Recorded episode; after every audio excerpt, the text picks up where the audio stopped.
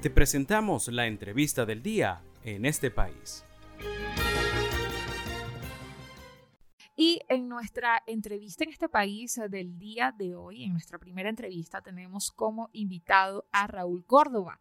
Él es economista y además es coordinador de servicios básicos del Centro de Divulgación del Conocimiento Económico para la Libertad, se dice. Un gusto tenerte en el programa el día de hoy, Raúl. Muy buenas tardes, muchas gracias. Sí, recientemente pues te tenemos como invitado debido a que se dice, publicó recientemente un monitor sobre los servicios públicos en el país en este año 2022, en este año pues que culminó. Según el estudio que ustedes presentaron, ¿cuáles son los servicios con peor valoración según los resultados de este informe? Bien, eh, nosotros en el, en el, monitor de servicios públicos del CIC Libertad hacemos hincapié en cuatro servicios básicos, electricidad, agua y saneamiento, transporte, vialidad y combustible y telecomunicación. Eh, de esos cuatro eh, que acabo de mencionar, el, el que digamos está mucho más afectado y que de alguna manera resiente sobre la cotidianidad de las personas es el de electricidad. Eh, una de las regiones más afectadas es el, el bueno, casi todo eh, el país, pero el Zulia, Merino, las partes perfilan como los, las entidades con mayor cantidad de fallas y con mayor cantidad de horas eh, sin suministro eléctrico, lo que evidentemente restringe la capacidad comercial, restringe las capacidades domésticas y bueno, genera estrés en los venezolanos porque no hay forma de planificarse, no hay forma de crecer, no hay forma de progresar.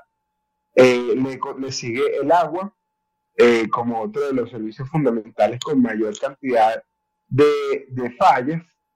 Nosotros venimos trabajando eh, estos monitores y, y, entendemos que existe un esquema de razonamiento por lo cual entendemos que nuestro, nuestro problema es un desequilibrio entre la oferta y la demanda, pero eh, no se han ejecutado los mantenimientos correctivos ni por supuesto los preventivos necesarios para corregir los problemas de oferta. Y estamos al punto en el que em, en términos de, continuidad los esquemas de razonamiento se incumplen. En términos de cobertura, cada vez menos venezolanos reciben agua a través de las, de las tuberías.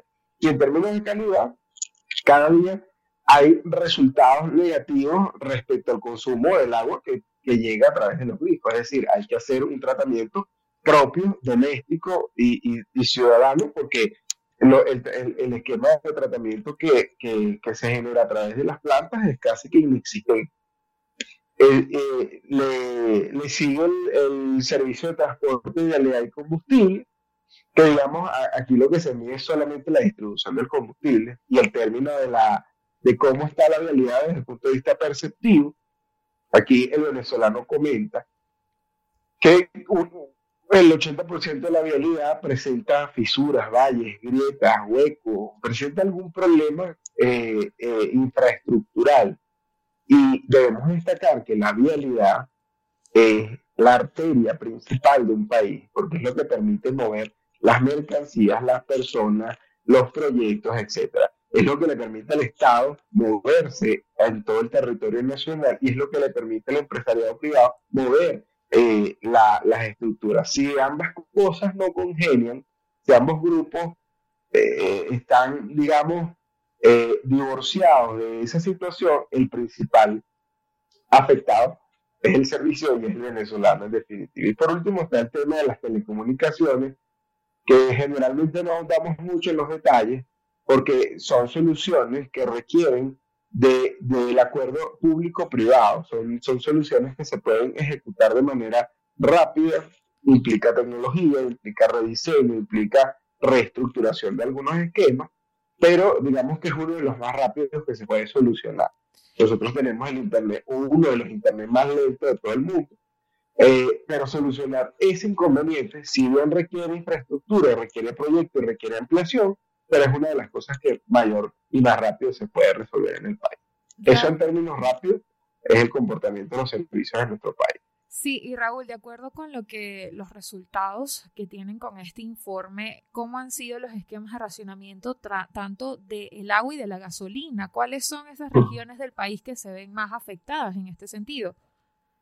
Bueno, eh, para, para categorizarlos, digamos, para determinar un diagnóstico respecto a eso, podemos decir que los, los esquemas de racionamiento han sido inoperativos, ineficientes, eh, han sido inertes en, la medida en que puedan distribuir el, el, servicio a la mayor parte de los venezolanos.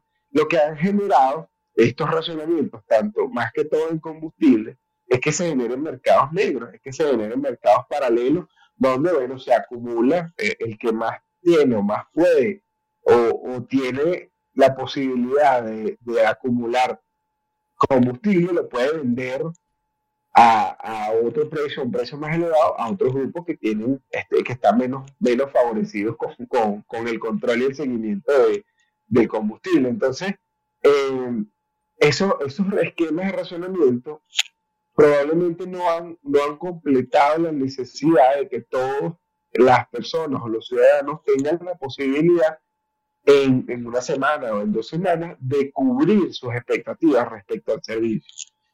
Y evidentemente eh, va en contra de las ideas de, la libertad, pero este, lo que hace que, que, se creen esos mercados, esa, esa gestión es un poco corrupta, un poco oscura respecto al, al, al desempeño del servicio y por supuesto daña cualquier esfuerzo que ellos hayan o que, o que las personas que están a cargo de esto hayan definido para distribuírselo a todo el país.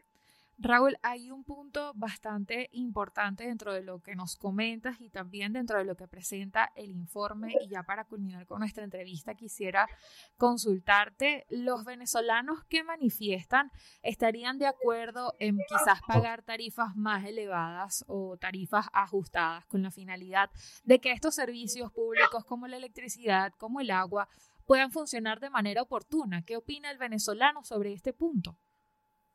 Sí, de hecho las muestras eh, de nuestras encuestas resaltan que más del 80% de la población, a pesar de no tener ingresos elevados o ingresos que acompañen sus necesidades, tienen la necesidad de comentar y la propensión a decir que si, si tuviesen que pagar más por el servicio de agua, electricidad, combustible, eh, eh, telecomunicaciones, y eso representa una mejora en el servicio, pues bienvenido va a ser.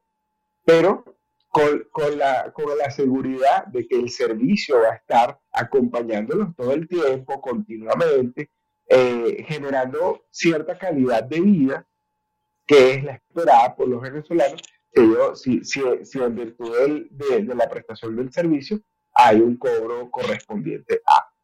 En estos momentos nosotros no pagamos absolutamente nada en términos comparativos eh, de electricidad, de agua, o sea, menos de 10 dólares pagando todo, y yo creo que estoy exagerando.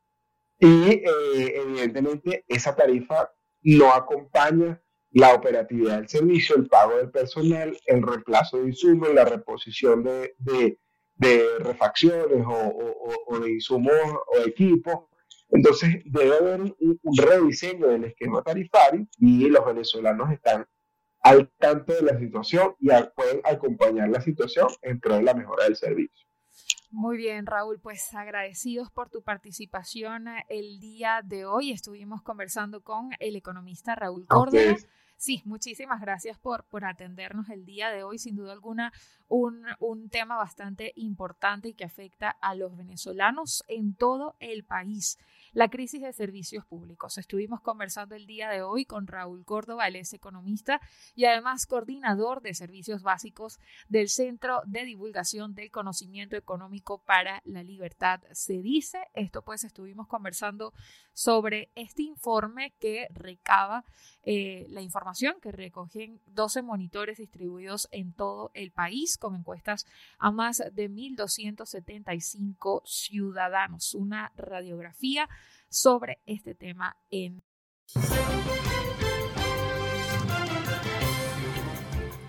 Esto fue la entrevista del día en este país.